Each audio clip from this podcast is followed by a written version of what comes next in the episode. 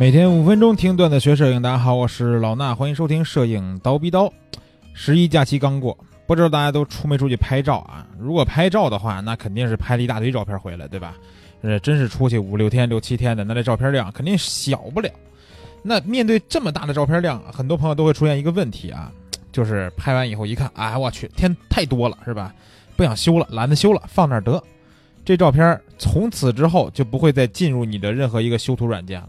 所以我建议大家不要这样，毕竟出去一趟不容易，对吧？还是要挑出咱们喜欢的来修一修。所以呢，今天就给大家分享几个小技巧，让大家能在呃整个这个后期处理流程当中呢，能加快一些效率。首先，我们说选片儿，其实选片儿是一个比较难的事儿，对吧？因为我拍一天可能就能拍个小一千张，这几天下来上万张可能都有。那这时候选片儿的时候，一定注意不要上来就精选。比如说我这。几天一共拍了一万张照片，我就要精选出九张。哎，我到时候发一朋友圈，不要这样，对吧？哪怕是每组选九张都不用这样，为什么呢？因为我们一定要先粗选再精选。为什么呢？一会儿咱们逐步说啊。那在这儿呢，先说一下选片的时候，呃，我给大家推荐一个软件吧。这个软件叫光影看图啊，很多年我都用这个软件去选片。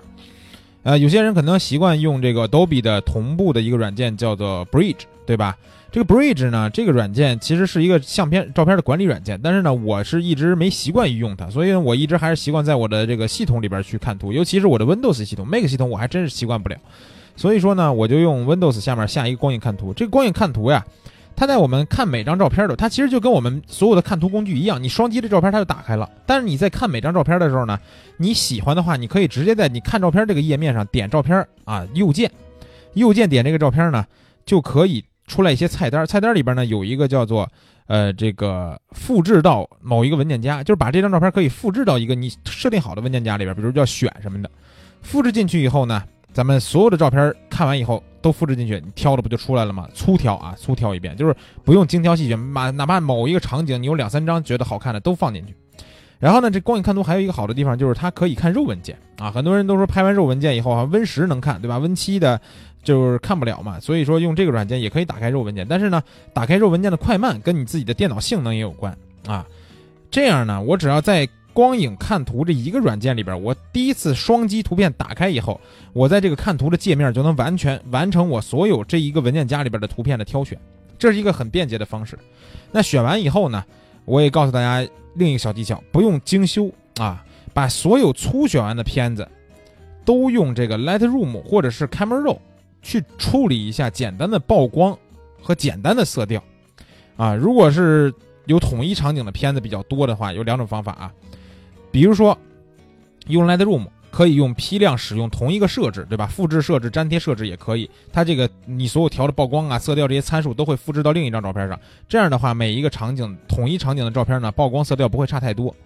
另一个呢就是 Camera Raw 啊，我用 Lightroom 比较少，我用 Camera Raw 比较多。Camera Raw 呢，每一张都得拖进去，拖进去以后呢，你只要拖进去以后点一下，有一个三个小小横道的那个小的菜单栏，菜单键，然后点使用上一个转换，这样你上一张图使用的 Camera 这个参数设置，它就应用到这张图了。那同一个场景呢，完全可以用这种方法去达到一个快速的一个操作，不用每一个都计数。比如说我曝光提了二点零，对吧？阴影拉了六十五，不用记这些数，你只要点上一个转换就行了。那这时候还有一个小技巧啊，第一张啊，或者说我们同一个场景里边第一张怎么去确定呢？告诉大家，在粗修的时候啊，这是粗修，不是精修啊。粗修的时候多尝试使用一个叫自动的按钮，Lightroom 和 Camera Raw 里边都有，点这个自动，它就可以把这个画面啊，很这个粗暴，也不是很粗暴，电脑判断帮你去处理成一种电脑觉得好看的效果。其实很多时候也不能说百分之百吧，可能百分之六七十、七八十的时候，这个自动效果都是不错的。有时候能让你的照片麻雀变凤凰，尤其是一些肉文件，在尤其是一些大光比的肉文件，它这个一自动，好家伙，那什么都出来了，对吧？你一看这照片，哇，原来这张照片是这样的，是吧？跟我肉眼看到的简直是差不多。所以呢，这个调的时候呢，就要调这个啊。那调色呢，我也建议大家不要做太多的细节的处理，比如 Lightroom Camera Raw 里边也有一些细节处理，不要做，简单的就拉色温和色调这两项就行，啊。注意，为什么我告诉大家不要做太多的操作，只是点个自动加色温色调？因为这一步我们粗选的这些照片，我们现在不是在修片儿，明白吧？不是在修片，而是在看这些粗选的作品里边哪些比较有可塑性，这个才是关键的一点。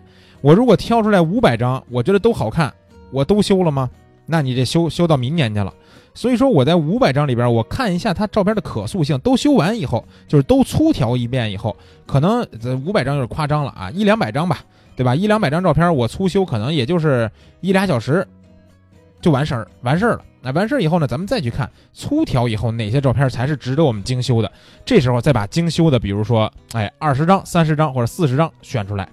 这时候再去做精修，那精修我就不细讲了，因为每种不同的主题、不同风格、不同类型的片子，修图思路都不一样。但是呢，还有一个小技巧告诉大家，就是如果你想调这个，还是想快速的完成一些色彩的调整啊。那你可以尝试用 Camera 里边一个叫目标调整工具进行操作，因为咱们说精修了，就不会在 Lightroom 里进行太多操作了，对吧？肯定到 Photoshop 里边了。Photoshop 里边呢，你只要呼唤出来 Camera 这个插件，用目标调整工具，它就可以快速的帮我们把某一种颜色给它搞定啊。那这这个原理呢，其实也是利用的 HSL 原理，就是这个色彩的三要素。这个方法操作呢，会让画面里边的颜色调整起来非常的快捷方便，而且效果非常的直观。你在调的时候，你就能看到它的效果，非常的直观。那最后呢，还有一个小技巧，就是精修的图，每一张图都要保存一个 PSD，不要觉得占你的硬盘空间，这个是必要的。为什么呢？因为我们经常会出现两种情况，第一种情况就是修完以后，我再看这张照片，或者修完以后第二天我再看这照片，哎，不对了，好像是吧？没那么好看，有点问题，色调啊、曝光有点问题，很很容易出现的。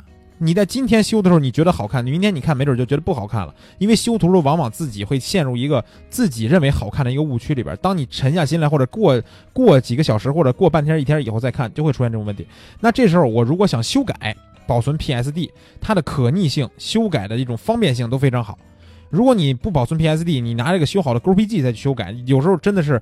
会损失画质，或者是说越修越烂，因为你已经进过进行过一次调色了，你现在又想把这个色调再去调整、再去修复之类的，这就会越调越烂，这张照片最后就没法看了啊！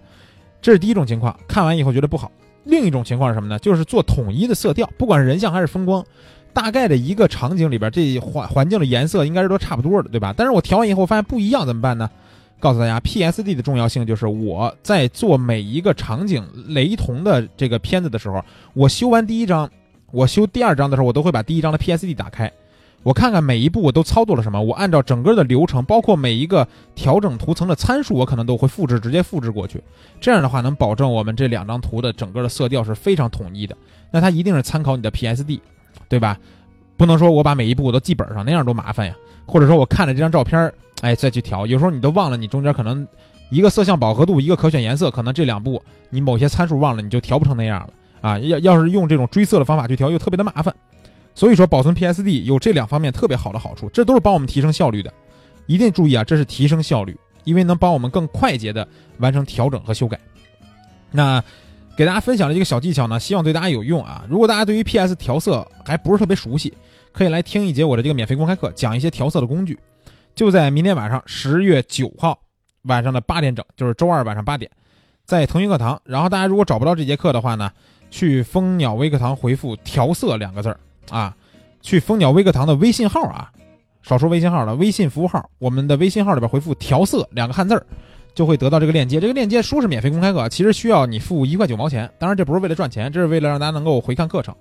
啊，这个你一块九嘛，这这玩意儿买不了吃亏，买不了上当，而且看完以后不光直播，还有回放，明白吧？而且你买了这个一块九的课以后啊，你前面还有几节我们之前讲的这个回放，你都可以看，好吧？那明天晚上的这个公开课呢，就等大家来了，咱们有什么问题在课上见。今天节目就是这些，明儿早上七点不见不散。